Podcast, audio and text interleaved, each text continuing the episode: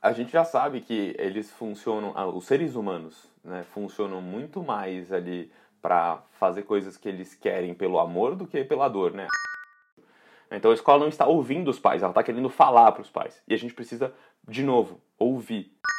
Sim, ele não, ele não estava ali, nesse caso, ele não estava preparado emocionalmente para isso, ele não sabia lidar com isso. E eu não sei se alguém, se pai, mãe, algum responsável ali, e ele se dá conta disso, ou se deu conta disso em algum momento ali no último ano. Né?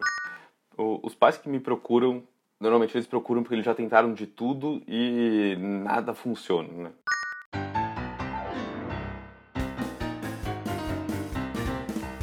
Olá, eu sou o Quito Vívolo e essa é a minha, a sua, a nossa faxina mental. Estamos aqui para mais um programa sensacional, mais uma semana de quarentena. Eu já não sei se ainda é quarentena, se não é mais, porque tem gente que tá, tem gente que não tá. Mas eu continuo distante dos meus amigos que estão comigo para apresentar esse programa. Vou dar, portanto, um olá para eles, começando com ela a musa do Faxina Mental, ela que sempre traz alguma novidade para melhorar nosso astral e nossa energia. Ana Flávia, tudo bem com você? Olá, tudo bem? Tudo bom com todo mundo? Hoje a dica para melhorar nosso astral é um óleo de gengibre. Por que, que eu escolhi gengibre, Quito? Vocês? Porque Por que gengibre, Ana? Fala para mim. Festa junina. Hum, porque chegamos na época da nossa festa junina. Então, tem um óleo de gengibre. Para quem gosta de gengibre, é um óleo legal que promove confiança, presença no aqui e agora, força, é, força e energia corporal para concretizar sonhos. Um óleo legal. Muito legal. Qualquer coisa que traga força e energia faz bem. Portanto, a dica da Ana hoje é óleo de gengibre. E falando de força, eu lembro dele. Eu lembro dele, o muso do faxina mental, ele que teve anos de experiência como instrutor de crossfit. É, vocês não sabiam disso, mas essa é uma das facetas de Christopher. Ô Lasanha, olá, tudo bem com você? E aí, pessoal, tudo bem? Tudo certo por aqui. Estamos, estamos nos aproximando do dia do centésimo dia na quarentena, hein? A, a nossa, principalmente aqui, do, quando paramos oficialmente de ir trabalhar. Estamos chegando próximo do dia 100, né? Mas fazer o que? Vida que segue. É, o CrossFit, mas eu dava CrossFit Kids, era apenas para crianças, né? Que eu, que eu fazia lá com a meninada, eu gostava bastante. Esse óleo da Ana, o pessoal diz que gengibre emagrece, né? Talvez, vai que ele ainda dá uma força aí nesse, nesse outro lado também. Mas bacana, vamos nessa. Hoje nosso entrevistado é um cara da educação, né? Eu acho que esse programa promete porque nós na educação aqui a gente domina um pouco melhor, né? Todos nós a gente é bastante envolvido com isso. E então acho que vai sair uma hora bem bem bacana, bem inteligente. Com certeza. E temos ela conosco também, minha irmã Fê. Olá, tudo bem? Como vai você? Tudo bem, tudo ótimo. Eu sou super adepta ao gengibre, eu sei que ele é termogênico. Se ele emagrece ou não, eu não sei. Eu poderia dizer que eu ganhei alguns muitos quilos nessa quarentena, porque uma das coisas que eu mais faço é comer, né? Mas eu acho que não sou só eu. E um desabafo: eu não aguento mais. Eu não aguento mais estar tá longe de todo mundo, não aguento mais estar tá longe da nossa musa maravilhosa Yolanda, que é uma grande amiga, a gente se fala todos os dias, a gente trabalha junto. Saudade da minha mãe, saudade do meu pai, tô com saudade de todo mundo. Eu acho que eu tô, eu acho que hoje eu represento a maioria dos das pessoas aqui do Brasil, principalmente, eu estou assim tanto quanto ansiosa para que isso acabe, porque não dá mais. É, pois é. Para quem não sabe, Yolanda é o apelido carinhoso de Ana Flávia, né? Nossa participante, que acabou de ser chamada de Yolanda pela Fernanda, como se as pessoas tivessem a Yolanda, obrigação de Yolanda saber. para os íntimos. Yolanda para os íntimos. E eu também não aguento, Fê. É, acho que ninguém mais aguenta. Por outro lado, esse eu não aguento, ele tem que vir acompanhado de muita consciência. Porque o eu não aguento simplesmente acompanhado do dane-se, do vou fazer o que eu quiser, ele pode trazer consequências muito ruins para todo mundo. Então, esse eu não aguento tem que vir acompanhado de muita consciência, mas não estamos aqui para falar de pandemia hoje. Não estamos aqui para falar de coronavírus, eu vou mudar o tema porque nós estamos aqui para falar de educação. Justamente na semana em que Abraham Weintraub, ex-ministro da Educação agora, saiu do cargo depois de muita pressão. E a educação no Brasil apresenta vários desafios. Entre eles, a implementação efetiva da Base Nacional Comum Curricular, BNCC. Para quem não sabe, a BNCC tem o objetivo audacioso de definir quais são os direitos de aprendizagem para todas as crianças no Brasil. Quais são as habilidades e competências que o egresso da escola deve ter para se integrar à sociedade. Para que se torne efetiva, a BNCC deve chegar às salas de aula na forma de currículos, políticas de formação de professores, material didático, avaliações e tecnologias. Outra dificuldade diz respeito justamente à tecnologia. A pandemia do novo coronavírus obrigou sistemas educacionais de todo o país a acelerar a adoção de ferramentas digitais, escancarando nossas desigualdades no acesso e uso das tecnologias no século XXI. Apesar do esforço extraordinário de escolas públicas e privadas, dos diretores das escolas, dos professores e educadores, a exclusão digital está explícita. Por fim, a necessidade de formação e qualificação contínuas. Além do enorme desafio de disponibilidade de recursos e infraestrutura, da internet a computadores, tablets e smartphones, o cenário educacional brasileiro exigirá educadores mais bem preparados para a prática do ensino-aprendizagem em contínua formação. Tudo isso que eu citei para vocês é parte de um texto que eu recebi do nosso colaborador Guilherme Lixande, que e faz parte de um manifesto que eles escreveram sobre os desafios que o novo ministro da Educação vai encarar quando assumir a pasta, além de outros que eu não vou ficar entrando em detalhes agora, porque não são tema direto do nosso assunto. O nosso entrevistado e convidado de hoje do Faxina Mental é Bruno Piva, 31 anos, paulistano, formado em engenharia mecânica com especializações em educação, fundador da Piva Educacional. Hoje, a PIV Educacional já ajudou mais de 700 alunos individualmente. Ele vai explicar o que isso significa. Mas mais de 4.500 jovens já passaram por alguma atividade com a empresa do Bruno. Atualmente, um dos focos é ajudar os pais a despertarem o gosto pelos estudos nos filhos. Ou seja, ensinar a aprender é mais ou menos esse o foco da PIV Educacional. E aí, Bruno, tudo bem com você? Tudo bom, Quito? Tudo bom, Yolanda, Fê, Lasanha? Muito obrigado pelo convite, fico muito feliz de estar aqui. Uma honra poder participar desse projeto aqui tão bacana que vocês têm. É como eu sou. Bom, eu sou apaixonado aí pelo projeto de vocês, né? Vocês sabem, eu sou suspeito. Desde, desde a primeira vez que eu fui aí. Pois é, o Bruno é um grande amigo, a gente já realizou um projeto juntos no NR que é o Expand Camp, que é um acampamento com o intuito justamente de despertar o gosto nos jovens, nas crianças nos jovens por aprender né, e encontrar o melhor caminho para que eles aprendam com prazer. E é justamente baseado nisso que vem a primeira pergunta. Bruno, conta pra gente um pouco da sua trajetória, de como que você, de engenheiro, é, se tornou uma referência hoje em muitas escolas, muitas das melhores escolas de São Paulo, principalmente, como ponto de apoio, não só para quem tem alguma dificuldade de aprendizagem, mas para aqueles que querem ter melhor performance na, na aprendizagem. Então, é um outro olhar para a educação é, com um apoio né, educacional é, individualizado.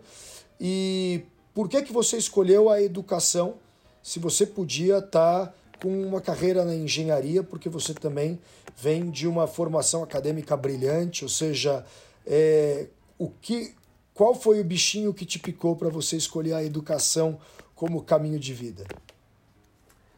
Ah, é... bom, primeiro começa, tudo começa com eu, eu não fui um bom aluno, né? Quando eu estava na escola ali, na sétima série eu peguei uma recuperação, acredito ou não, de matemática. É, e eu acho que tudo começou ali, cara. Que eu cheguei na casa da minha professora particular, que minha mãe achou uma professora particular para me ajudar, que ela estava desesperada com a possibilidade de eu repetir de ano. E ela chamou uma amiga dela, que minha mãe é professora de inglês, ela tinha muitas amigas professoras, chamou uma amiga para me dar aula, eu fui lá na casa dela. Eu cheguei lá, eu já estava esperando assim, aquela professora com roupa de professora chata, sabe? Que professora chata tem uma roupa específica, assim. Todo mundo agora deve estar imaginando isso na cabeça. E ela abriu a porta, ela já estava ali com roupa de ginástica. Falou, Bruno, vamos lá? E eu falei, ué, não era isso que eu estava esperando. E na aula particular que eu tive, ela conseguiu me mostrar que coisas que eu achava que eu sabia, eu na verdade eu só achava que eu sabia, mas eu não sabia nada, então tinha muita coisa ainda para aprender. E ela me mostrou que aprender matemática podia ser algo simples, fácil e muito mais leve do que o que eu tinha na escola. E aí eu, enfim, me recuperei da matemática. Depois de um tempo ali, tem uma para transformar a história longa em curta, eu acabei até indo fazer engenharia. Né? Então dá para superar né, o problema de matemática. E quando eu estava na faculdade de engenharia, eu resolvi dar uma aula particular. É... Aí, bom, você quer que eu conte a história inteira? Por favor, estamos aqui para isso. Cara, eu era barman, essa, essa parte pouca gente sabe, né? Então eu não, eu não conto por aí. Mas eu era barman, eu trabalhava muito aos finais de semana e na faculdade de engenharia não dá tempo de você fazer um estágio nos anos iniciais, porque você tem uma grade quase que integral então é difícil você conseguir um estágio. Então eu tinha arrumado esse trabalho de final de semana. E minha mãe falando pra mim, filho, vai dar aula, você explica bem e tal, você fala bem com as pessoas. E eu, tipo, mãe, eu não era um bom aluno, velho, como é que eu vou dar aula? Aí ela falou pra mim assim, filho, você só precisa saber um pouquinho mais que o outro para conseguir dar uma aula, você não precisa saber tudo. Aí aquilo ficou na minha cabeça, até que um dia eu falei, bom, tá bom, deixa eu experimentar isso aí. E eu fui dar minha primeira aula pro meu aluno, Thiago, e foi muito legal, porque assim, eu tinha sei lá, 20 anos. O Thiago tinha 16, então a diferença de idade era muito pequena. Ele, do mesmo jeito, abriu a porta de casa, eu cheguei lá, ele tava esperando um professor e mano, chegou um cara quase da idade dele ali, com um pouco mais de barba, talvez. E aí ele falou, ah, você que é professor? E eu falei, não, cara, eu vim só te ajudar em matemática. Eu falei, eu não sou professor, eu vim te ajudar em matemática, é diferente. E quando eu fui dar a primeira aula pro Thiago, Cara, na hora que ele conseguiu, ele tinha problema, ele era disléxico, eu não sabia nem o que era isso na época. Mas eu expliquei geometria de um jeito para ele tão fácil, porque eu sabia o que ele estava passando, porque eu sabia a dificuldade que era a geometria, eu já tinha tido problema, né, que é diferente de um professor que é apaixonado pela matéria desde sempre, né, que no final ele, fez, ele acertou um exercício ali, aí eu falei, tá certo, ele olhou e falou, tá certo? Eu falei, tá, ele... Ah, e a cara dele ali, cara, foi ali que o bichinho da educação me picou. Naquele momento, eu lembro da cara dele assim, muito bem. E eu saí daquela aula falando, pô, isso aqui é mó legal, cara. É, eu sou barman, eu fico lá oito horas, mano, tem, aguento um monte de coisa, os bêbados depois tem que carregar bar, limpar um monte de coisa. Aqui eu é muito mais simples, mais de boa e é mais legal. É, eu gostei. Falei, pô, vou. Aí eu cheguei em casa, falei, mãe, gostei, como é que eu tenho, como é que eu faço para ter mais alunos? Ela falou: "Ah, filho, o dia que você descobrir isso, você me avisa, porque assim, tô tentando ainda". eis, eis a questão, né? E e aí você aí você foi picado pelo bichinho da educação, você pegou gosto. Isso foi Mas em 2009. Daí, é, daí até a fundação da, da, da, da PIVA Educacional, eu imagino que você tenha construído um caminho como professor particular inicialmente, até e, e aí foi se especializando até você ter o, o, projeto educacional que você tem hoje. Que quanto, quanto tempo eu, e como foi isso? Eu, como eu acreditava que eu era burro ali, que cara, tipo, eu não, em algum momento eu achei que eu não conseguia aprender matemática. Depois eu consegui aprender matemática e na faculdade de engenharia eu comecei a, eu tive que desenvolver o meu método de estudo muito melhor por conta do, da questão do tempo, trabalhar, estudar e tudo mais, porque, enfim, eu fiz outras coisas além de, de dar aula. É, sempre fui muito curioso, experimentei várias coisas. E aí eu aprendi um jeito de estudar que funcionava para mim e eu tentei ensinar para os meus alunos. Isso ali 2009, 2010. E eu vi que para alguns alunos funcionava e para outros alunos não funcionava. E eu comecei a tentar entender mais como é que as pessoas aprendem, como que o cérebro funciona e no meio disso, os meus alunos começaram a ter bastante resultado. As escolas começaram a me recomendar, eu comecei a ter muitos alunos, porque eu fiz muitos contatos com as escolas. Era uma recomendação off the record, né? Eles, né? nenhuma escola ia ser lá, o cara, não, a gente não recomenda professor particular. Até o momento que o negócio ficava preto, ele falava, então, tem esse cara aqui que ele resolve. É, então eu comecei a ficar famoso por resolver os casos que quase não tinham mais jeito. Eu comecei a ter muito aluno, e aí em janeiro de 2011, no final do ano de 2010, eu chamei umas pessoas, eu experimentei chamar outras pessoas para dar aula comigo, uma delas foi a minha irmã, a irmã, minha irmã chamou um amigo tal. E em dois, janeiro de 2011 a gente fundou a Piva Consultoria Educacional, e a ideia, quando a gente resolveu falar, não, vamos montar uma empresa aqui, era dar mais do que aula particular, porque a gente tinha percebido que cara, o conteúdo era só a ponta do iceberg, que o problema era muito maior.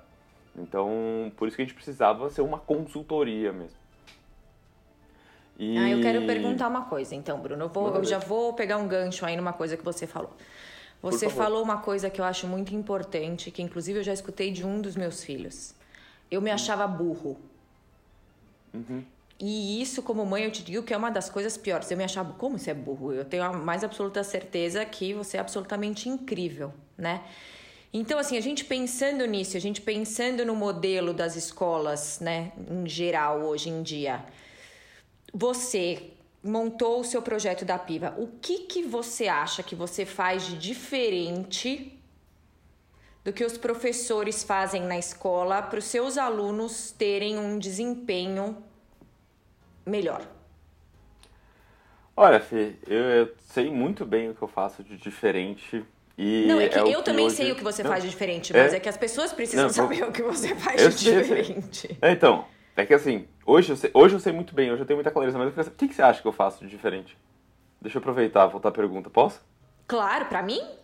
Uhum. Óbvio. Bom, de todos os papos que a gente já teve, e a gente já teve muitos papos, eu acho que você ao invés de repassar a matéria com as crianças, você ensina para cada criança qual é o melhor jeito para ela estudar. E a gente, uhum. inclusive, conversou especificamente de um dos meus filhos, que a gente falou: ele é, um, ele é uma criança que precisa de coisas mais concretas. Então, para ele, eventualmente, uma leitura não vai funcionar. Mas exemplos táteis, exemplos físicos, né, para eles mais proprioceptivos, mais palpáveis, é uma coisa que funciona melhor. Né? Então, por exemplo, eu conversei com você. Eu sou uma pessoa que eu sou o quê? Você lembra o que eu falei para você que eu era? Não lembro. Visual? Eu sou uma pessoa que eu tenho uma memória fotográfica incrível. É. Então, eu estudava, né? Eu, eu entendi que o meu desempenho nas provas ia... Eu, eu podia me, me apegar a essa minha habilidade para ir melhor nas provas, né? E isso foi, mas isso foi uma coisa que eu descobri sozinha. E o que eu, o que eu entendo é que o seu trabalho, muitas vezes, é ajudar essas crianças a descobrirem qual que é o caminho delas, certo? Uhum. Sim, então, sim. isso que mas... eu queria que você explicasse, né? O que, é, que a é Piva Educacional faz por essas crianças que você vê que os professores na escola não conseguem fazer, que eu também posso depois ir em defesa dos professores, porque eu acho que uhum. né, a gente, o nosso sistema de educação é uma coisa bastante complicada. Mas enfim, sim, sim. com a palavra, Bruno Piva. Grande parte do meu trabalho é, ajudar os pais e os alunos a empatizarem com a escola também, porque, gente, um professor no Brasil, só para já defender os professores, né, não porque eles precisam de defesa, mas um professor no Brasil tem em média cinco turmas. Isso é dado estatístico de educação que tem por aí, você acha, na internet, né? Tem em média cinco turmas. Em média, cada turma tem 25 alunos. A gente sabe que média, né, quer dizer que tem uns que tem muito mais do que isso, tem uns que tem muito menos. Mas enfim, sendo dito isso, já são 125 alunos ali para um professor prestar atenção. E o que a gente faz de diferente, né? Porque se eu for falar de, ah, vou explicar para uma criança o jeito que ela estuda, ajudar, fica, eu acho que eu não contribuo com os pais ou com os próprios alunos ou professores que acompanham aqui o podcast. Mas se eu fosse definir uma atitude, Fê, uma, uma coisa que faz diferença, não só no meu trabalho, como de todos os professores da PIVA, é que a gente escuta muito o aluno. E é isso que os pais, mães e os professores podem fazer para ajudar, porque um aluno que está indo mal, uma nota baixa, é um pedido de ajuda. É um pedido, de, é, um, é um indicador de que tem alguma coisa errada. É tipo quando a luz de gasolina do carro acende ali. Né? Então, acendeu, preciso tomar uma atitude. Né? Não é para brigar com o carro e falar, nossa, esse carro é uma porcaria que a gasolina acabou. Né? Não, é, pô, vamos lá, preciso encher o tanque de gasolina. A diferença é quando vem a nota vermelha, a gente tem vários possíveis problemas, a gente precisa entender qual é. Então, escutar é a única atitude que, assim, vai dar 80% do, da diferença ali. Vai e os pais ser... entenderem que não é uma nota baixa que vai dizer que o filho deles é burro, né? Exatamente. E as crianças também, né? Porque eles, para eles é muito. Tá todo mundo falando para eu estudar, eu preciso tirar uma nota. É, a, a minha nota vai definir se eu fico de castigo ou não, em muitos casos. É, então, tirar a nota baixa é ruim, eu preciso de nota. Então, eles acabam acreditando que a nota os define. E eles não entendem que eles têm valor pelo que eles já são. Independente. Bruno, eu, eu acho que uma coisa que quem está ouvindo a gente agora pode querer é entender um pouco mais casos. É, uhum. Eu acho que quando a gente escuta casos, primeiro, se a gente é pai, a gente é mãe, a gente pode se identificar. Ou se identificar com uma situação que a gente já tenha vivido, ou se identificar com uma situação que a gente possa vir a vivenciar. E segundo, isso pode deixar claro algum, alguns, algumas fragilidades ou algumas situações para que a gente fique atento. Existe algum padrão ou algo que você encontre muito quando os alunos vão para um, um apoio, que você fala, olha, isso aqui costuma acontecer com muita frequência? Seja um padrão comportamental das crianças, dos jovens, ou um padrão dos pais que você gostaria de, de, de, de colocar em, em, estudo de caso aqui? Uhum. Lógico, vamos lá. Bom, primeiro que, cara, teve um dia que eu chamei toda a minha equipe de professores e a gente tinha uma lousa no escritório, que a gente, a gente ficava num coworking, e tinha uma lousa que ia do, do chão até o teto, assim, enorme. E a gente sentou um sábado lá, o corpo estava fechado, tinha pedido para o dono, e a gente sentou lá para colocar na lousa quais eram os problemas que os nossos alunos tinham. E eu queria colocar tudo ali para ter mais clareza, para a gente conseguir visualizar e a gente conseguir trocar entre os professores. A gente faz muita capacitação com os professores, né? É, todos os professores da nossa equipe se conhecem, né? Tem alguns espaços que são só tipo Uber de professor e aluno, né? Um cara se cadastra e vai dar aula. Aqui não, a gente tem de fato uma equipe. E ali a gente chegou a 32 problemas diferentes que a gente já identificou nos nossos alunos. E para cada um desses 32 problemas, a gente desenhou ali duas possíveis soluções, só para a gente ter, né, ter mais claro, porque esse seria o papel de uma consultoria, né? A gente ter mais claro ali, mais clareza sobre os possíveis problemas e as soluções já para quando ver conseguir identificar. E um deles, é, por exemplo, o que acontece? Muitas vezes os pais é, veem a nota baixa e brigam e colocam de castigo o filho. E, cara, assim, foi assim que minha mãe fez comigo. Não sei se era assim na sua casa, né? Mas é, a Fê já tá fazendo cinco a cabeça. Eu, eu, eu, não vou falar porque eu sempre fui meio nerd, assim, mas era aquela questão. É, eu escutei desde pequeno, o Kito, como meu irmão também, a escola é a sua única responsabilidade. Uhum. Então você tem obrigação de estudar e passar de ano e tirar nota boa, enfim. Né? Eu Sim. acho que isso talvez seja uma coisa mais da nossa época, enfim, não sei, você pode me dizer melhor, né? Hoje em dia, com uma cabeça diferente, até pelo nosso trabalho, eu tento encarar uma coisa diferente, assim, tento mostrar uma coisa diferente para os meus filhos. Mas eu acho que não foge muito da. É, o, a escola continua sendo a responsabilidade deles, né? Ele, a profissão deles continua sendo o estudante. Mas é que a gente já sabe que eles funcionam, os seres humanos, né, funcionam muito mais ali para fazer coisas que eles querem pelo amor do que pela dor, né? A dor até motiva, você se mexe, né? mas não é algo que, assim, não é algo que você vai. Se eu estou pensando em formar memórias de longo prazo e eu estou pensando numa educação efetiva para a vida, né, você fazer uma educação onde essa criança vai estar o tempo inteiro de castigo, é, o tempo inteiro não, enfim, com frequência, sei lá, se ela está indo mal, de castigo, ela vai estar fazendo as coisas de má vontade. A chance desse conteúdo virar uma memória de longo prazo e de fato ela conseguir transferir isso para a vida dela em algum momento é baixíssima.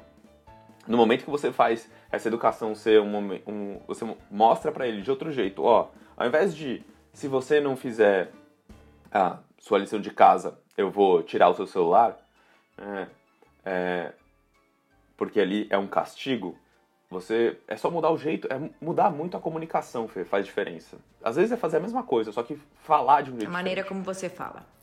Então, por exemplo, ah, em vez de, ó, eu vou tirar seu celular se você se você não fizer a sua lição de casa. É, ó, o negócio é o seguinte, é, a maioria dos colégios, quer dizer, os colégios que a gente acompanha aqui, as melhores escolas de São Paulo, tem lá o Moodle, você pode ver se a criança fez ou não fez a lição de casa. Ó, vai chegar sexta-feira, se eu ver lá que não tem é, lição de casa feita, o seu celular fica comigo, porque você vai ter que tirar o atraso, porque essa é a sua responsabilidade. Então, filho, não, é, não sou eu que estou tirando o seu celular. A responsabilidade é sua de fazer lição de casa e você vai tirar o seu celular. Então, ó, chegou a sexta-feira, eu vou falar, eu, eu, não vou brigar com você, eu não vou gritar. Eu vou falar, ó, vi aqui que tem um negócio, o que, que a gente combinou? Por favor, deixa o celular aqui até você terminar todas as lições que estão atrasadas. É. E aí, tem muito a ver com a projeção que o pai tem de quando o filho não faz, os pais se sentem também, ah, eu não estou sendo um bom pai. Né? E aí, muitas vezes, eles acabam indo para nossa, eu preciso cobrar mais, eu preciso ser uma mãe ou um pai mais rígido, isso que está sendo problema. E na verdade, não. É. Por, por que, que você não fez a lição de casa, filho? Ah, porque em vez de você estar tá bravo, ajuda ele a te, ele tentar entender por que, que ele não fez. Porque ele sabe o que ele tem que fazer.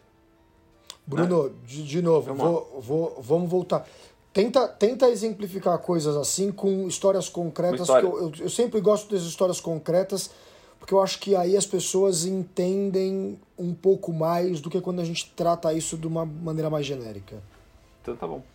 É, falando já sobre histórias, posso acrescentar? Um, já que nós estamos falando aqui de celular, tecnologia, história, se você por acaso tiver alguma história em relação a isso, né?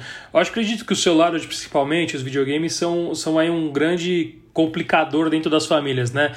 O moleque gosta muito, é muito viciado e tudo mais. É, e, e, qual a sua, a sua opinião, sua posição sobre isso? Você acha que o, o, o, celular, né, os aparelhos, a tecnologia é a culpada do menino ir mal na escola? Cara, é... bom, falando de celular e dando exemplo, eu vou dar um exemplo de um aluno meu que ficava até tarde no celular e isso tava. Um, o problema do celular não é o celular em si ou a tecnologia. A tecnologia pode ser um amigo ou pode ser um vilão, como qualquer outra coisa. É, o problema era ele ficar até 11 horas, meia-noite no celular, porque ele se perdia, porque ele não conseguia controlar o impulso de ficar no celular, porque é difícil até pra gente que é adulto.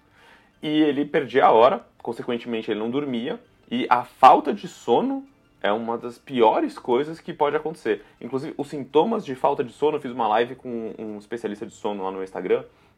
Os sintomas de falta de sono são muito, muito parecidos com o de TDAH. Então, se alguém aqui acha que o filho tem TDAH, está suspeitando, verifica o sono dele primeiro. Né? Porque Gente, isso só uma coisa, TDAH é transtorno do déficit de atenção e hiperatividade, né? Caso alguém não ah. saiba, né, Bru? Boa. Só para as pessoas conseguirem se situar. Boa. Então a gente sem dormir, cara, todo mundo fica meio zureta ali, fica meio bobo ali se não dormir. Se isso acontece todo dia, é, as consequências são grandes. E aí, para contar uma história, um aluno meu tinha, tava com esse problema, e a mãe dele, a mãe dele assim, a mãe dele é daquelas super dedicadas que assim, empresária, bem-sucedida, construiu a vida, sabe, fez por merecer e tudo. E o menino sempre ganhou tudo ali e era meio tava meio desmotivado, e assim, ele não entendia tudo que a mãe tinha passado. E a mãe ficava brava porque ele não valorizava tudo que ela fazia por ele.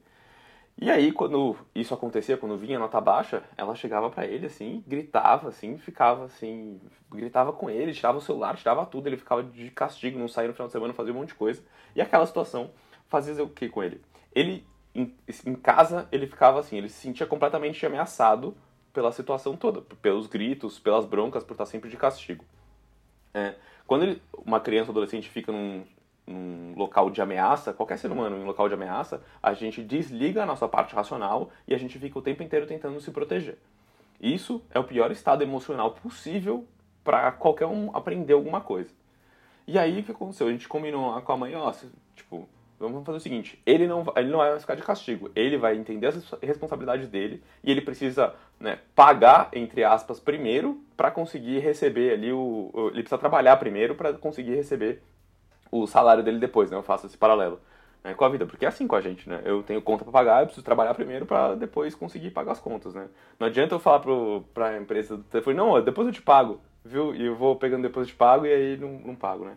Então, nesse caso, o que aconteceu? Ó, a gente chegou para ele e conversou com ele, então, o negócio é o seguinte, a sua responsabilidade é ir dormir cedo. O seu celular tá te atrapalhando, certo?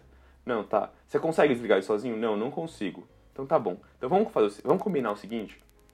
Todo dia, às 9 horas da noite, você vai chegar e vai dar o celular na mão da sua mãe. Isso foi a mãe que falou, não fui eu, né? Eu não intermediei isso aí, eu só eu orientei a mãe nesse processo. Então ela falou, oh, filho, você vai chegar para mim e vai dar o celular na minha mão às 9 horas. Se chegar na sexta-feira e você não tiver dado o celular na minha mão às 9 horas, você não vai sair com seus amigos no final de, na sexta-feira, tá bom? Porque ele, saía, ele gostava de sair com os amigos na sexta-feira.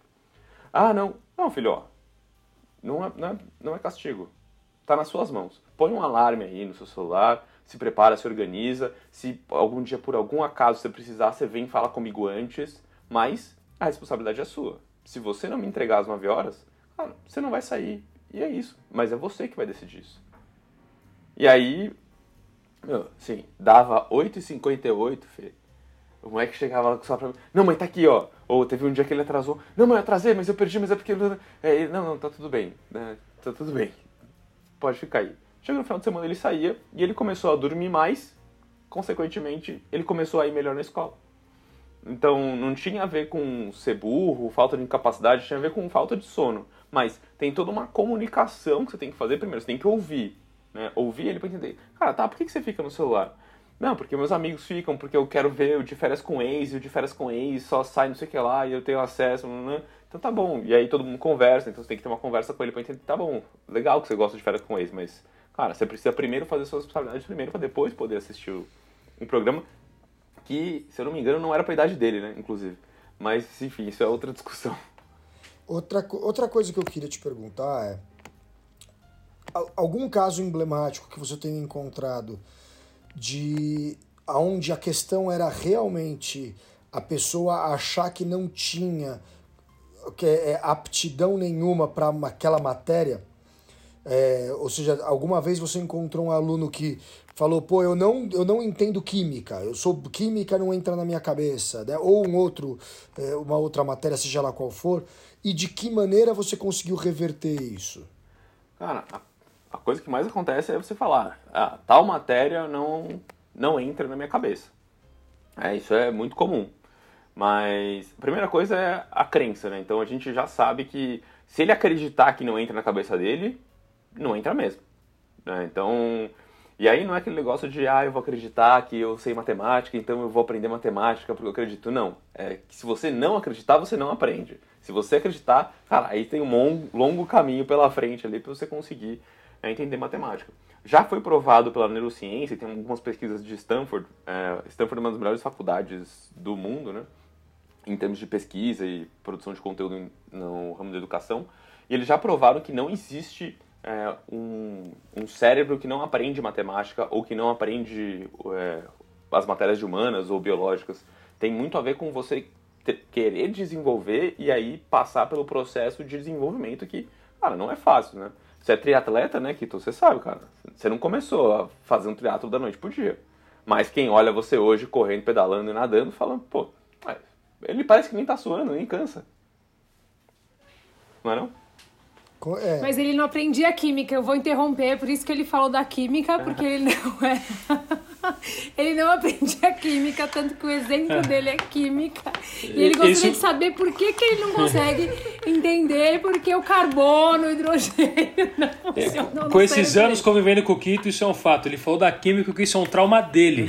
ele sempre que pode, ele fala da química. Toda vez, é, é, é sempre. E é, tem dois tipos de química. Ele nunca falou se era orgânica ou se era outra. As orgânica duas são fáceis. Orgânica não... e Holanda. Isso, inorgânica.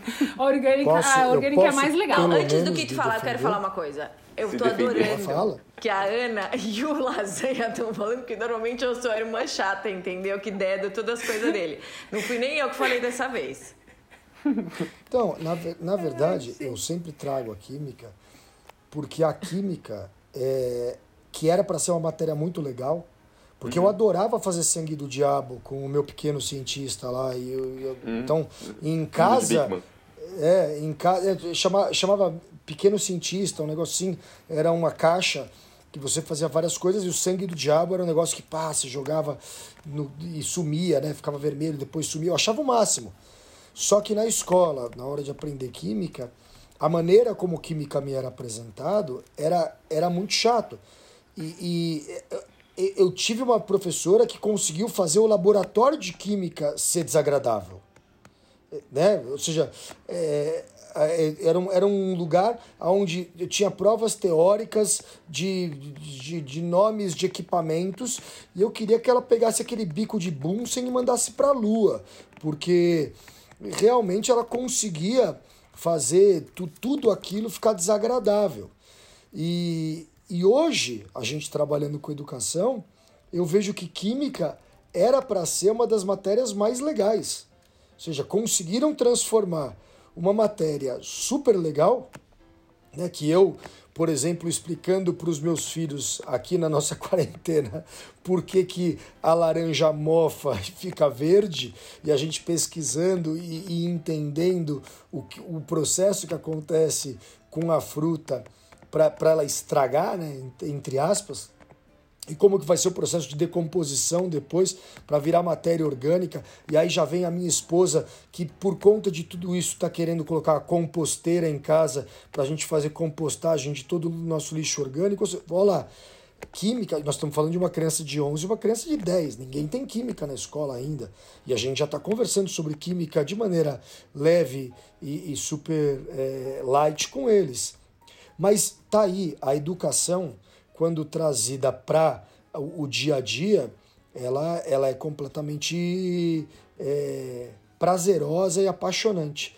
E aí minha pergunta, Bruno, por que você acha, se você tem alguma opinião, que muitas escolas continuam com a proeza de tornar assuntos maravilhosos chatos? O que faz com que isso aconteça? Cara, tem muitas coisas. Bom, primeiro eu vou dar um exemplo de um, uma história de um aluno, né? Eu não posso dar exemplo de química porque eu nunca dei aula de química. É, e química eu, foi uma das matérias que me trouxe alguma dificuldade. Eu tive que. E assim, eu tenho um trauma com química porque eu tive que parar de fazer aula de violão e guitarra para isso por conta de química. Né? Então foi um dos castigos que eu tomei. Então, química eu também eu compartilho desse dessa questão com química, mas eu acho ela super importante também. Mas eu vou dar um exemplo com geometria, que é a matéria que eu mais gosto, assim. Eu tinha um aluno que o sonho dele era ser nadador, que, nadador profissional. E ele tava, sei lá, sexto ou sétimo ano, é, sétimo ou oitavo ano, é, quer dizer, mudou, né, mas enfim, por aí. E ele, não, porque eu não preciso disso, porque eu vou ser nadador, porque eu não sei o que, não sei o que lá. Aí eu falei, tá, legal, né, você não precisa de geometria então, né? Não, não preciso. É legal. E diz um negócio, você sabe dizer por que, que o Michael Phelps é um dos maiores medalhistas olímpicos? Ah, porque ele nada bem. Falei, tá, mas o que, que faz ele nada bem? E aí eu comecei a discutir geometria do corpo né, do Michael Phelps com o aluno. E aí eu mostrei para ele lá toda questão de ângulo, de ângulo de entrada de braço. Bom, eu nado também, então facilitou para eu conseguir explicar isso para ele não nadava tão bem quanto ele, ele os tempos dele já eram melhores que os meus naquela época. Quando você falou que você não nadava tão bem quanto ele, eu achei que você ia falar que você não nadava tão bem quanto o Michael Phelps. Nossa, eu também. E, né? Não, não, era quanto, quanto o meu aluno, o meu aluno que estava no sétimo ano ali, que enfim, era mais novo, né? Não nada tão bem quanto nenhum dos dois, no caso. Mas. É... Em relação ao Michael Phelps, pode ficar tranquilo, algumas pessoas também não conseguem. Algumas, né? Eu ouvi dizer. E e aí eu consegui explicar para ele ângulo de entrada, eu expliquei questão dos ângulos, mostrei um monte de coisa de geometria relacionada à natação, que era a coisa que era importante para ele. E aí ele falou, pô, não, faz sentido. E aí ele começou a estudar geometria sozinho, porque aquilo começou a fazer sentido para ele. Aí, depois de um tempo, assim, ele começou, a primeira pergunta que ele fez depois, na aula seguinte, foi, não, Bruno, agora eu já entendi geometria, funciona assim, tal, tal, tal, mas, cara, química, então eu nunca vou precisar saber, né? Aí eu falei, não, Falei, cara, você sabe que a diferença de viscosidade da água é influenciada pela temperatura e dependendo do que os caras jogarem lá na, na piscina para ela ficar limpa, vai influenciar o tempo, o seu tempo, e isso pode ser a diferença entre você bater um recorde mundial ou não? Moleque ficou assim, queixo caído, assim, me olhando, pasmo, né? Nossa, vou ter que aprender isso também. Eu falei, é, cara, as matérias básicas da escola, elas são básicas por um motivo, né? A gente não sabe o que as crianças e adolescentes vão usar na vida. Então por isso que a gente colocou essas matérias todas lá. Mas a gente sabe que elas podem ser úteis se a gente começar a pensar onde elas são úteis. O grande problema é que o modelo escolar, por conta do, da escala, não consegue trazer essa individualidade para cada um. E aí, Perfeito. um- Era, era aí que eu ia chegar. Era. É, e eu, eu, eu ia chegar exatamente nisso. E eu e o, e o Lasanha, a gente estava conversando antes aqui, né, sobre pô, o tipo de pergunta. E aí vem a, a pergunta, que foi um pouco do que eu, do que eu já, já, já introduzi na última pergunta. Como que a escola pode tentar fazer isso, tendo uma turma com 30 alunos, aonde um é nadador, o outro é músico, o outro é, quer ser youtuber, o outro quer ser advogado, o outro não quer ser nada da vida, ele quer herdar uma fortuna de alguém da família dele ou casar com uma mulher rica ou com um cara rico.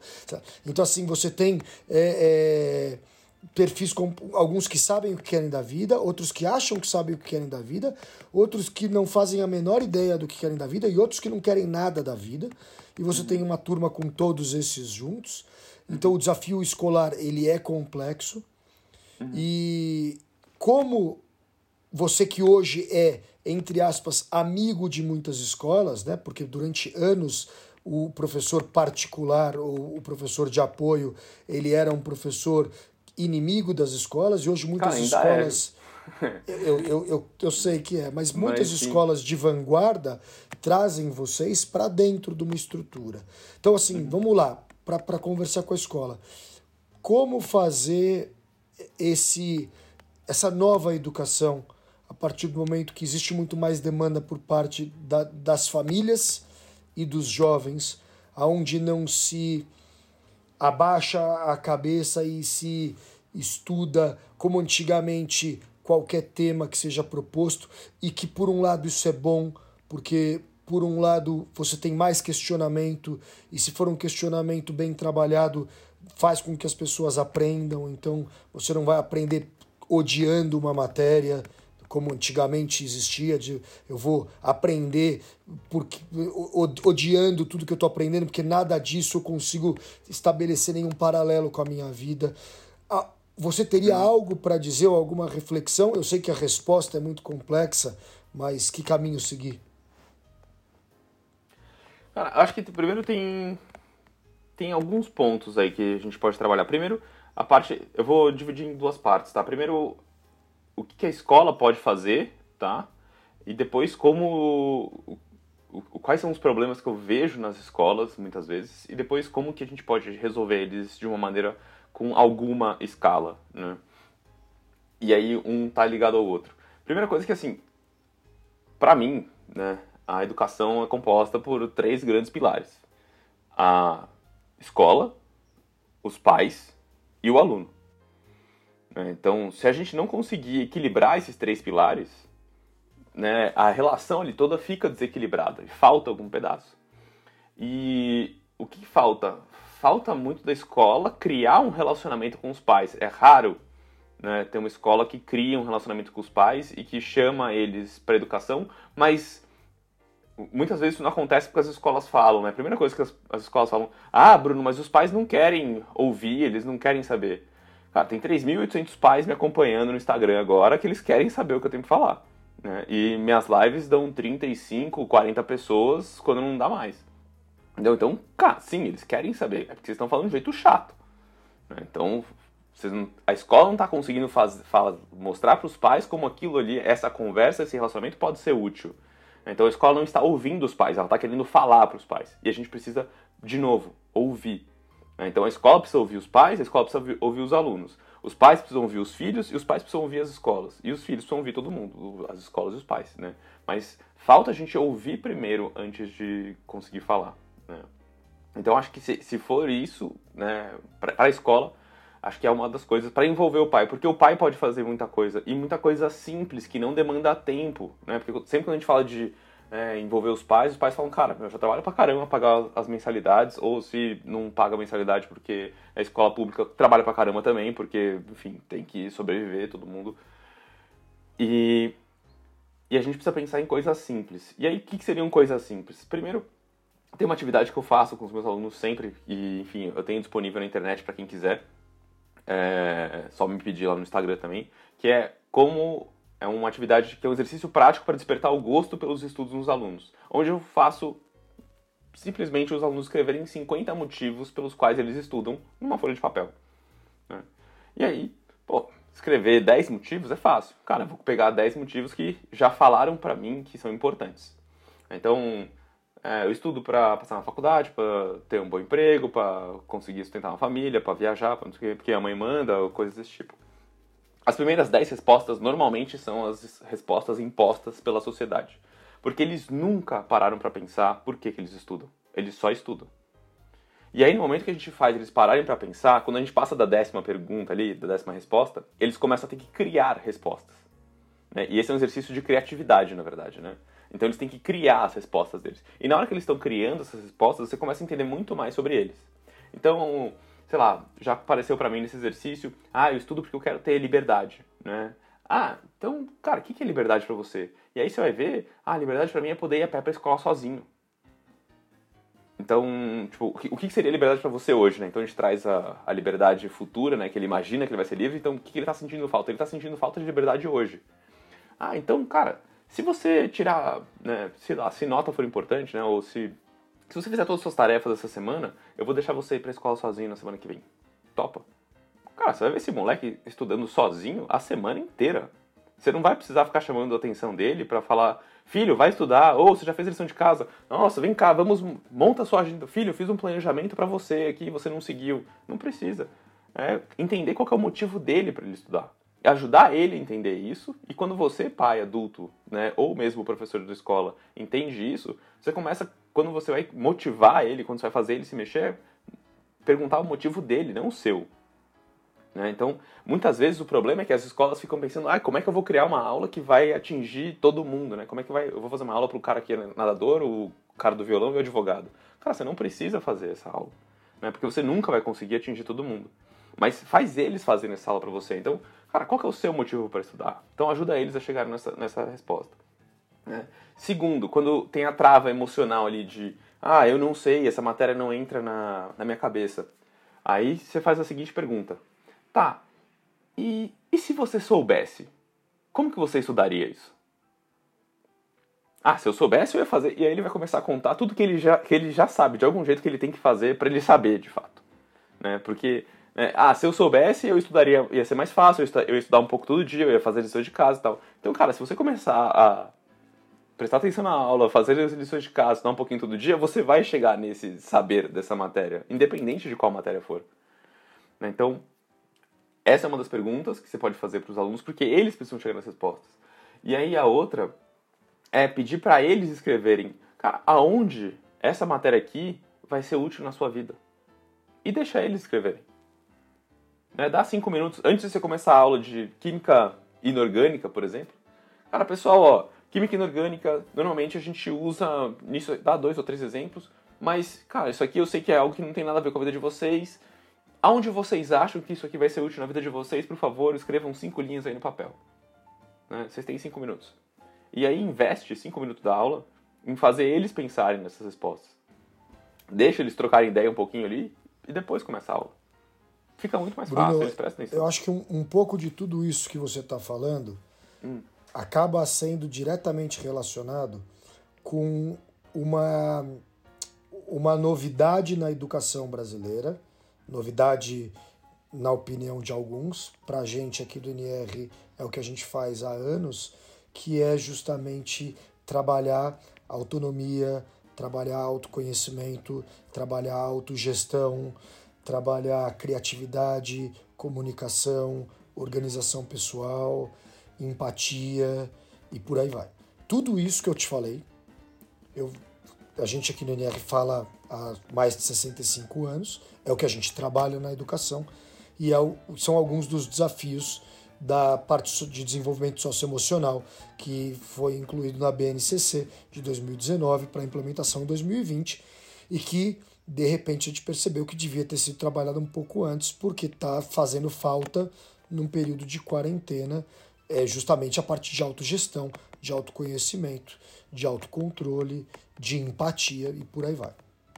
É, e quando você conversou comigo muitas vezes, apresentando o que as crianças e os jovens é, querem da sua vida, muitas das vezes ah, os exemplos que eles dão, ou a, as atividades que eles querem realizar estão diretamente relacionadas com uma falta de autonomia, com uma falta de independência, com uma, uma falta de poder eh, fazer coisas muito simples, muitas vezes.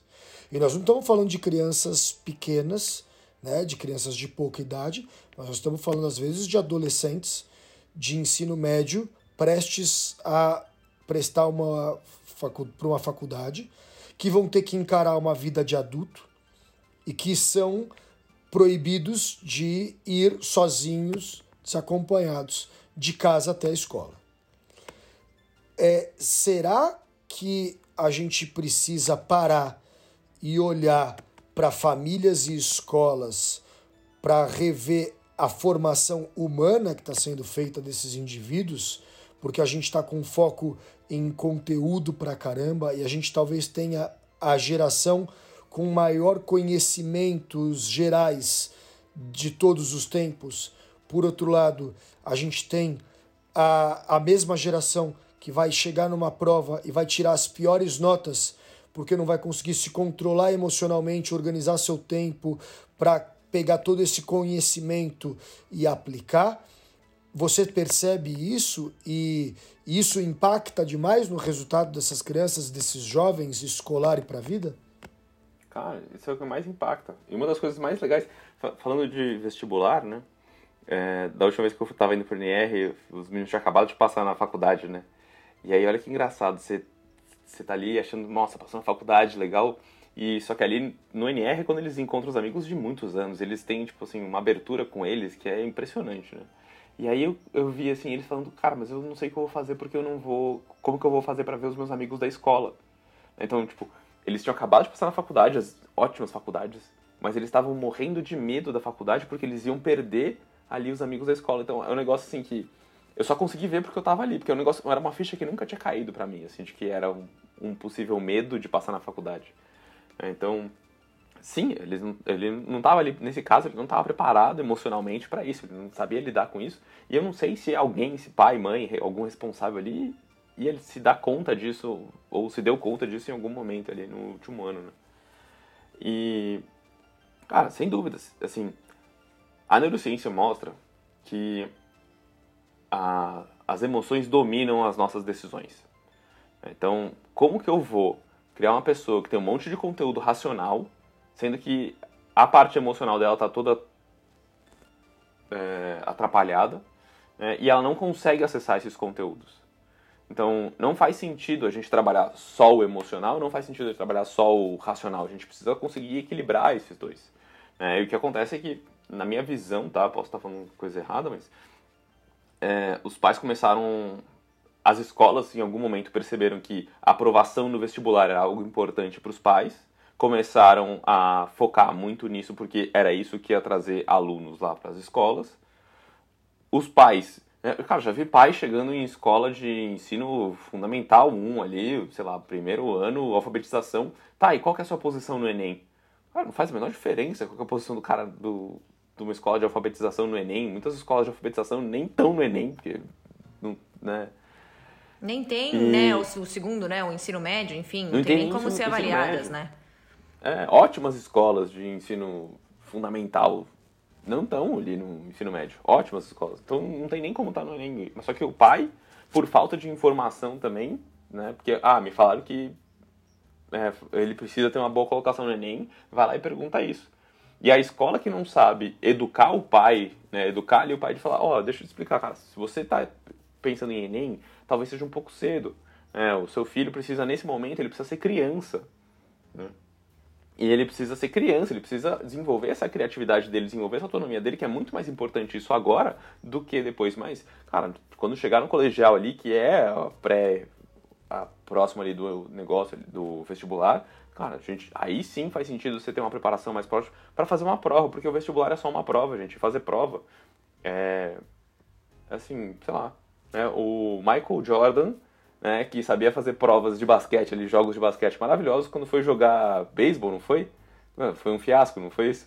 Exatamente. O cara, o cara era excelente, ele, né, mas ele tinha aquele jogo, aquelas regras. Quando ele mudou de jogo, eram outras regras. Então, o vestibular Cara, é um, é um, são algumas regras, mas não é isso que faz diferença na nossa vida, né? Faz diferença a gente aprender a identificar quais são as regras e, beleza, eu quero jogar esse jogo ou não, tomar essas decisões e conseguir seguir. Fala, Luzinha. É, seguindo nesse caminho que você está tocando na família, escolha de escola, era uma coisa que eu gostaria de te perguntar.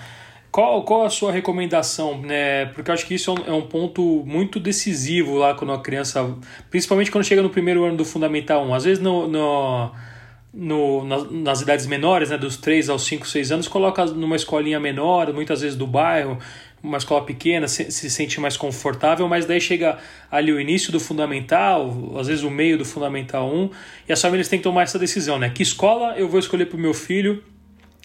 Como, como encontrar essa escola ideal, sendo nós que somos aqui de São Paulo, mas isso vale para muitos lugares do Brasil, as cidades são grandes, né? Então tem escola espalhada pela cidade inteira, de milhões de formas diferentes que cada um ensina, e nem sempre a, a, a, a com mais nome próximo à sua casa é a ideal para o seu filho. Como que, enfim, como que quais suas recomendações, né? Qual a dica que você pode dar para esse pessoal como escolher uma escola bacana para os filhos? Legal, vamos lá.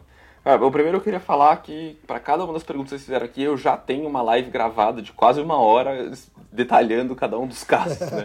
Então, quem quiser depois pode procurar lá no, no meu Instagram, no YouTube da PIV Educacional. Mas pensando em escola, Assim, você falou uma palavra importante, escola ideal. primeiro se questionar, o que, que é uma escola ideal? Né? Para que, que você está procurando uma escola ideal? Né? Ah, existe escola ideal? E aí, ideal para quem? Né? Baseado em quais valores? E aí você precisa entender quais são os... A família precisa entender quais são os valores dela. E, cara, não adianta nada, sei lá, eu sou de uma religião e colocar meu filho numa escola que segue outra religião, por exemplo. Porque tem escolas que têm linhas religiosas. Né? Vai dar treta o tempo inteiro, vai ser uma zona na minha casa, vai ser. Meu relacionamento com aquelas pessoas vai ser muito difícil, né? Se eu sou uma pessoa muito religiosa. Né? Ou se eu não sou uma pessoa nada religiosa e coloco o meu filho numa escola super religiosa, também vai ser outro problema. Então, o primeiro passo é a família entender os valores né, quais são os, a família precisa ter claro quais são os seus valores, então exige um autoconhecimento da família para ir conseguir buscar escolas com esses valores. E eu sugiro sempre, Lasanha, seja escola, faculdade, ah, vai visitar com o seu filho três. Escolhe três é, e eu, eu falo para os pais que os filhos precisam ter autonomia, que eles precisam escolher. Aí os pais falam, ah, Bruno, se eu deixar meu filho escolher, ele vai escolher sempre o mais caro. Então hoje a gente faz o seguinte, a gente faz dá escolhas delimitadas, direcionadas. Então escolhe três escolas que estão dentro do seu orçamento ali, que fazem sentido para você, e vai visitar com ele, porque é muito importante que ele se sinta bem lá. Então você entende quais são os seus valores da sua família, né? Procura escolas que têm esses valores, visita três escolas com esses valores e aí, né?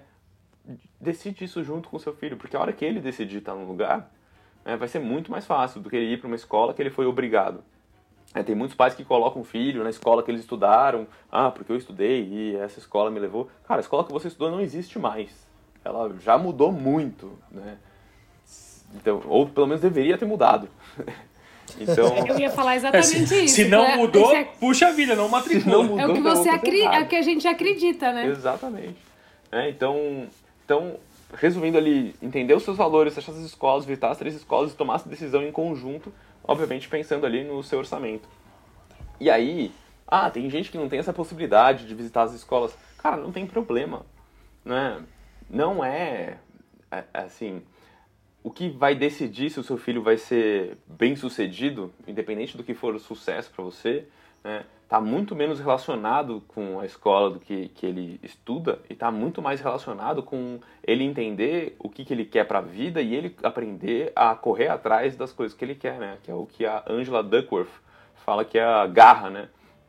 Então, garra, força de vontade, enfim, tem, né? Mas ele e se desenvolve isso como, cara, estimulando ele a se questionar o tempo inteiro, estimulando ele a, cara, ter uma ideia e tentar transformar essa ideia numa ação né, tra trazer aquilo para a realidade. Cara, ah, você quer ser músico? Não, então tá bom. Então, ó, depois que você fizer a sua parte do, da escola, cara, treina para ser músico aí, vamos virar músico. Eu tenho uma história de um aluno, cara, que é muito legal, posso contar essa? Claro, Não sei se a gente já tá no tempo aqui. Mas, cara, tem uma história de um aluno que é muito legal, né? É, meu, baita de um artista fantástico, assim, desenha pra caramba, meu, roqueirão, assim, você ia curtir ele pra caramba aqui. E toca muito, assim, ele tem umas fotos assim, com cabelão assim, nos shows. É, aí ele tocava guitarra tal, e a mãe tava preocupada, assim, e a gente fez um evento de orientação vocacional na PIV uma vez, e ela tava lá, mas Bruno, meu filho quer ser músico tal. É, eu tenho medo, e aí entra a mãe, né, sabendo que tem medo, é o medo dela, não é uma questão do, da música. Ah, na música tem muita droga, né? Aí eu falei pra ela, então, cara, na música, assim, até onde eu sei, eu tenho amigos que são músicos profissionais, famosos e tal. É, tem, tem bastante droga. No mercado financeiro, tem bastante droga. Na publicidade, tem bastante droga. Na, cara, qualquer ramo, assim, a droga é um problema né, nacional. Que já tra né, transcende, é, transcende qualquer ramo ou atividade. Né? Exatamente. Então, se você ensinou seus filhos com os valores certos, se ele entende das emoções dele, dificilmente ele vai e tentar fugir desse mundo para as drogas, porque o mundo dele real tá bom, né? Então, né? então vamos. Aí ela ficou pensando, ela, é, não, você tem razão, tal. Eu falei, então vamos, vamos estimular ele aí para música desde que ele vá bem na escola. Aí a gente começou a conversar com ele lá, para ele bem e tal. Meu, esse menino começou a estudar de um jeito. E ele começou a estudar as duas coisas, né? Porque ele começou a estudar para escola e para música. E ele começou a aplicar lá para um conservatório de música, passou para o conservatório de música, em paralelo a banda dele ganhou um concurso e foi, inclusive nesse concurso eles gravaram uma música que tocou na Rádio Rock, em 89 FM aqui em São Paulo. Eles fizeram um show para 5 mil pessoas. E aí esse moleque chegou para a mãe e falou: "Mãe, não quero ser músico. Né? ah, por que, filho? Não, porque, putz, é meu hobby, eu gosto de fazer isso aqui, aí eu tô sendo obrigado a tocar, e tem dia que eu não tô afim de tocar, e, cara, isso, né, vão acabar com a coisa que eu mais gosto, eu não quero. Tá, e aí, o que você vai fazer? Não, eu dei uma olhada aqui, eu quero fazer publicidade. Ah, show, então tá bom, publicidade será. Ele passou entre os 10 primeiros na SPM depois. Então, e era um menino que estava indo muito mal na escola. É, eu tenho meus meu, meu, grandes amigos músicos, amigos meus de infância, que tocamos juntos. Dois deles são donos de produtoras que fazem jingles fantásticos hoje em dia e foram para a área da publicidade. E aí vem a última pergunta é, aberta antes do final do nosso faxina mental de hoje que tem a ver com um outro momento de escolha, né? O, o Lasanha perguntou sobre a escolha da escola e eu vou sobre a escolha da carreira profissional e do, do vestibular. Na nossa época, e a gente não é tão mais velho assim, apesar de que eu tenho uma década de diferença com relação a você, né, de todos aqui que estamos, eu sou o mais velho, com meus 41 anos de idade, é, mas é, vamos falar disso aí. Quando a gente estava prestando vestibular, principalmente eu, a gente escolhia uma profissão e a gente imaginava que esta ia ser a nossa profissão para o resto da vida. Então, a pessoa prestava uma faculdade, ainda existia uma, uma linha muito forte pelas, pelas atividades mais formais e tradicionais, então, muitos prestando engenharia, muitos prestando direito, alguns prestando medicina, não eram tantos porque era muito difícil, mas uma área muito forte, o pessoal indo para a área da saúde. E aí a gente via alguns dissidentes, a galera mais nova, é, o mais anarquista era eu, que fiquei entre turismo e rádio e televisão, alguns indo para publicidade é, e por aí vai. É, hoje em dia, a quantidade de profissões e o, o, o, o número de possibilidades aumenta muito. Muitas das profissões é, as pessoas têm medo que acabem pela robotização, pela inteligência artificial, pela maneira como as coisas vão acontecer no futuro. E existem estudos, muitos estudos, que dizem que as pessoas vão mudar de profissão muitas vezes ao longo da vida e que você não vai se formar em uma coisa e ser isto a sua vida inteira. Eu mesmo acho que eu me formei, eu me formei em turismo, depois eu fiz o MBA em economia do turismo e, e hoje eu, eu atuo eu, eu fui mudando a minha atuação. Hoje eu atuo muito mais com educação do que com turismo ou economia na minha formação e eu me aperfeiçoo muito mais na parte de educação. Mas já trabalhei muito com a parte do turismo, depois trabalhei muito com a parte da economia e hoje eu trabalho muito com a parte da educação. Como está sendo essa escolha dos meninos, das meninas, dos jovens que chegam em idade pré-vestibular, pré-ENEM? É, como você vê essa, essa decisão para os jovens e para as famílias? Ah, enfim, primeiro que o, o, os pais que me procuram, normalmente eles procuram porque eles já tentaram de tudo e nada funciona, né? Então o cara chega lá já aceitando que o que eu vou fazer não é o que normalmente as pessoas fariam. E depois de fazer o questionário dos porquês, normalmente vem a, a resposta de ah, eu estudo porque eu quero fazer uma faculdade. E aí a minha próxima pergunta para os meninos é, cara, mas você tem mesmo que fazer faculdade? Aí os caras ficam assim, meio em choque, assim, não, tenho? Falei, tem mesmo? Você tem certeza? É. E aí eles normalmente chegam em casa falando, mãe, esse professor aí que você chamou para me ajudar, ele é muito louco, ele falou que eu não tenho que fazer faculdade. É.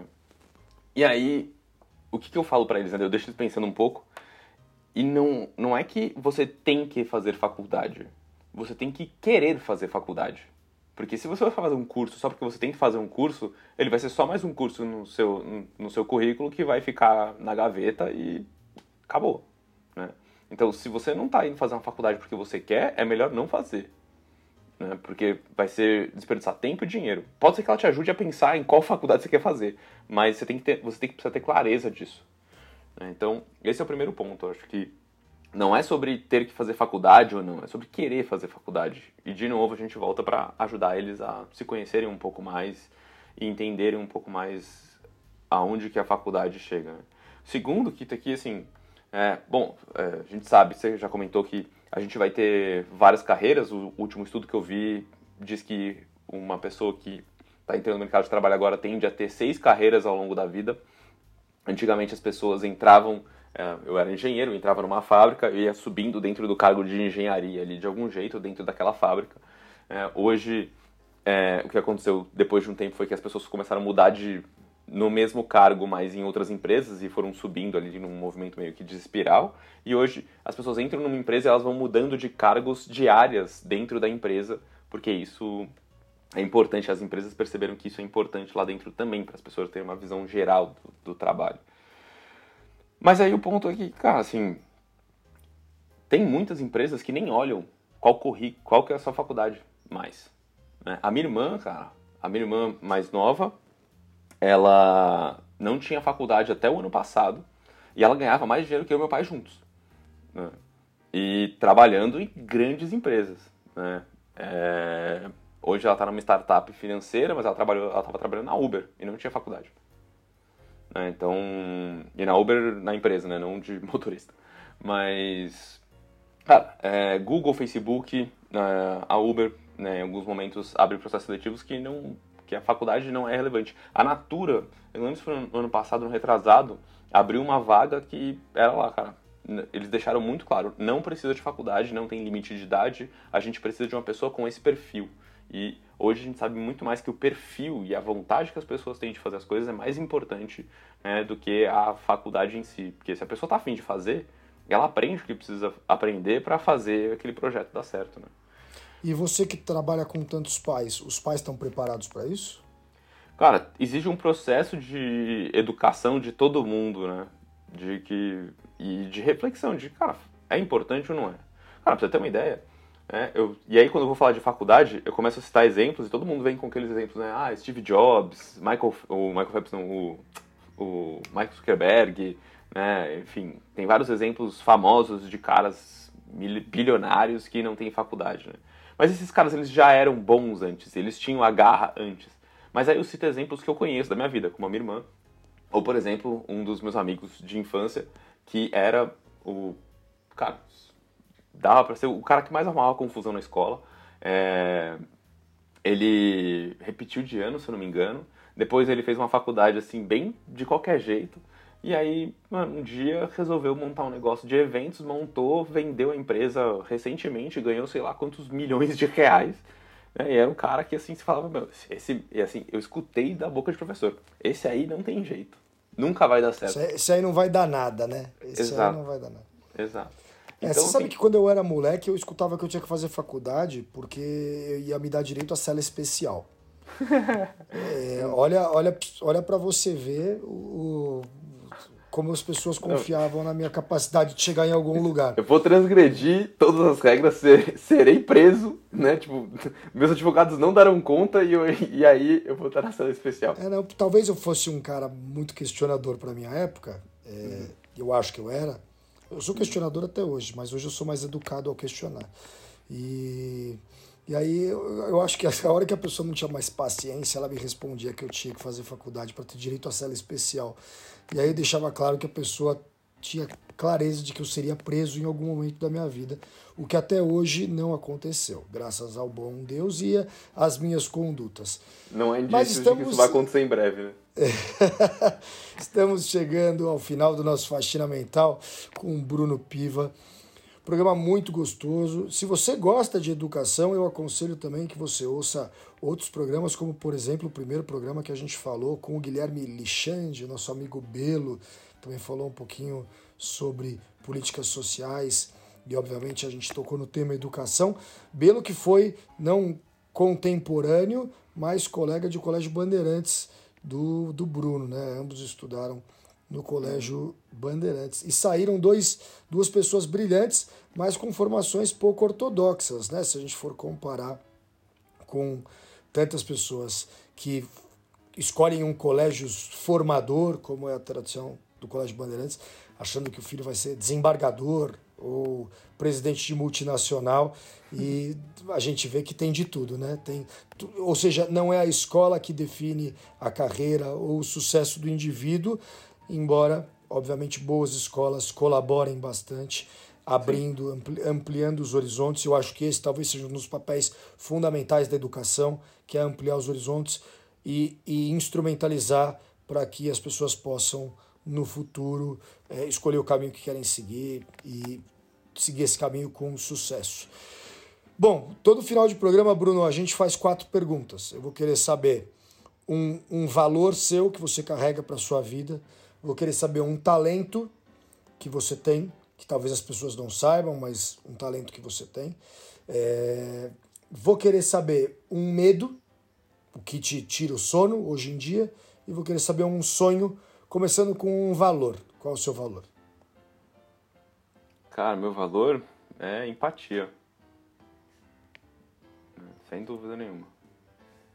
Certo. Eu, eu, eu concordo porque te conheço de outras temporadas e realmente né, eu acho que quando você fala que a escuta para o aluno é muito importante, eu percebo que não só tem a ver com a sua profissão, como tem a ver com a sua pessoa, né? com uhum.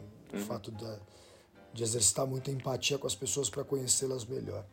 Fala um, um, um, talento que você tem. Cara, sei lá. Eu faço bons drinks. Olá. Ele que foi barman boa parte da vida faz bons drinks. Sabe que fazer bons drinks é um baita de um talento. Ana Flávia Antes... também tem este talento. Ah, é. É, lá, no NR, lá no NR a gente não pode Podemos falar isso. sobre drinks em uma próxima live. Sabe que eu falo pouco sobre drinks porque eu bebo, eu bebo pouco mesmo. Quem me conhece sabe que é de vez em quando em evento social. Mas na minha faculdade, como eu fiz turismo, eu fiz um, por conta da faculdade, a gente fez um curso, quem quisesse, podia fazer um curso de barman na Antártica, na época. Era bem Ambev, né? E aí eu fiz um curso de barman na Antártica. E aí, a minha ex-namorada, ela fazia fonoaudiologia. E eu fui para um interfono, que hum. aconteceu em alguma cidade que eu não me recordo agora. E aí eu peguei e levei um monte de bebida e eu é, fui responsável pelo, pelos drinks. As pessoas me amavam. Eu, eu, eu, é. eu levava a alegria e a felicidade para onde eu ia. Então, realmente é um talento que, usado com sapiência e com moderação, alegra o ambiente, não é verdade? Uhum. Vamos para o próximo. Medo, Bruno. Fala um medo que você tem. Cara, um medo. Cara, não sei dizer, de verdade, assim, não sei dizer. Pode, assim, pode é... ser um medo macro, pode ser um medo pessoal seu, pode ser uma coisa. Ana Flávia tem medo de borboleta. Hoje eu peguei ela para Cristo, gente. Certo. Mas nós. V vamos lá. Escolhe um Cara, medo. medo assim, eu tenho medo de filme de terror, eu não assisto de jeito nenhum, assim. Certo. É, não passa pela minha. pela minha série. Netflix não recomenda para mim esse medo.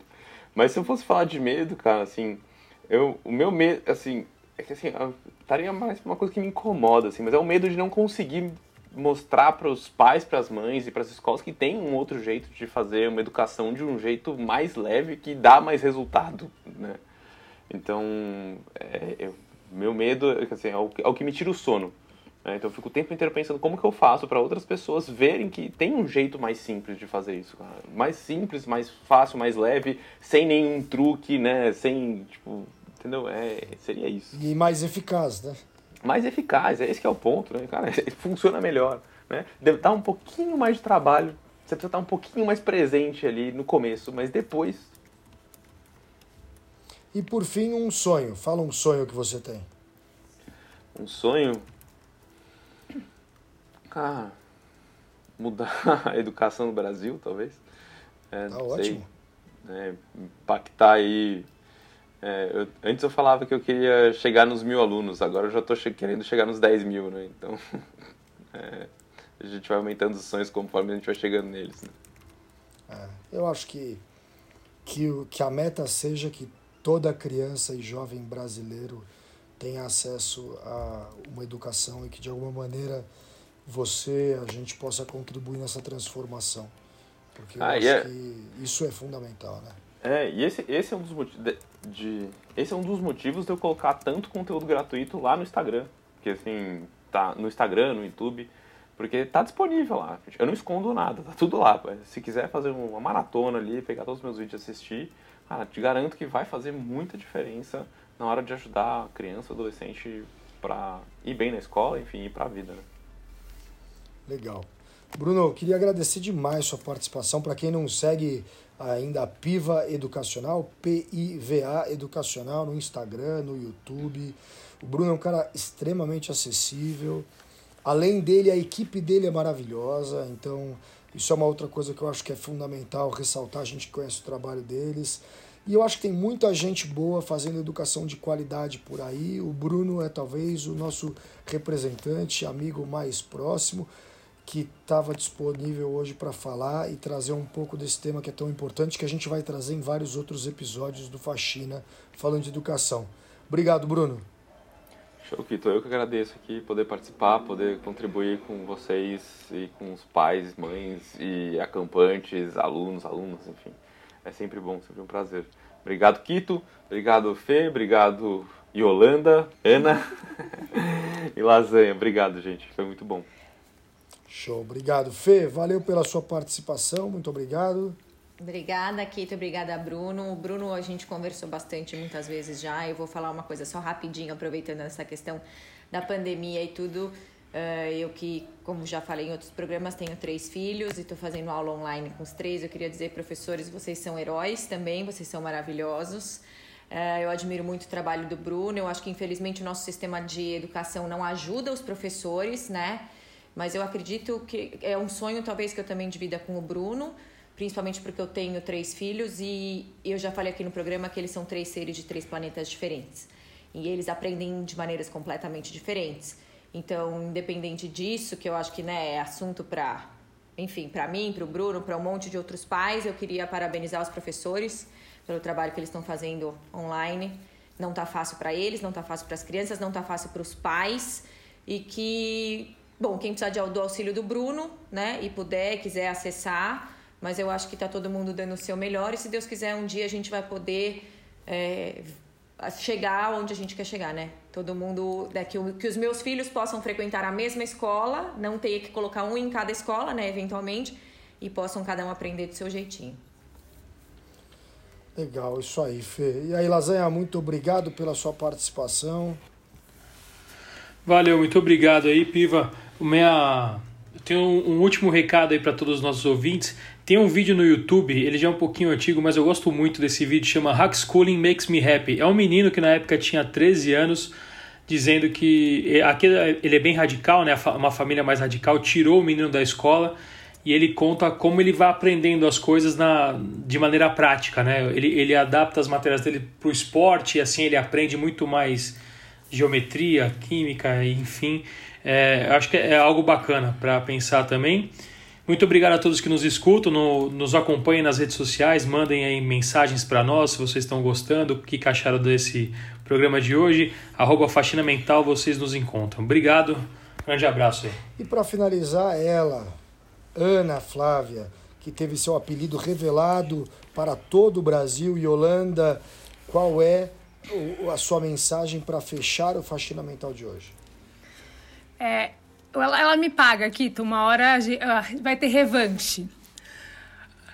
Ó, bem voltado do que vocês falaram hoje, eu só interrompi, só atrapalhei, mas o, o que a mensagem que, a gente, que eu separei hoje é assim, ó. A criança é feita de 100. A criança tem 100 mãos, 100 pensamentos, 100 modos de pensar, de jogar e de falar. 100, sempre sem modo de escutar as maravilhas de amar. 100 alegrias para contar e compreender. 100 mundos para descobrir. 100 mundos para inventar. 100 mundos para sonhar. A criança tem 100 linguagens e depois 100, 100, 100. Mas roubaram-lhe 99. A escola e a cultura separaram-lhe a cabeça do corpo.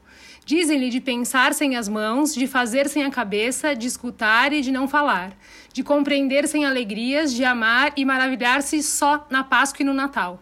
Dizem-lhe de descobrir o mundo que já existe e de 100 roubaram-lhe 99.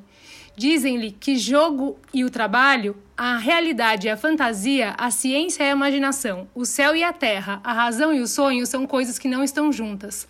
Dizem-lhe que as 100 não existem e a criança diz, ao contrário, as 100 existem.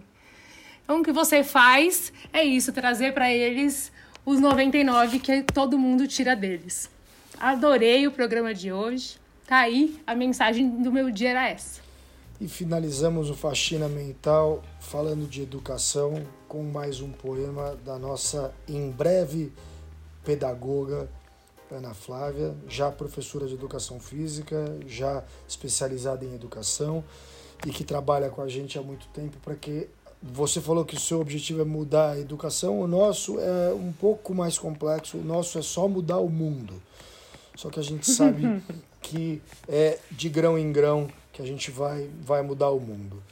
Queria dividir com o pessoal que chegou até esse momento do faxina mental, que a gente sabe que não é todo mundo, que ontem eu tive um dia maravilhoso com minha esposa e com os meus filhos, fazendo uma trilha de jipe pela Serra da Mantiqueira.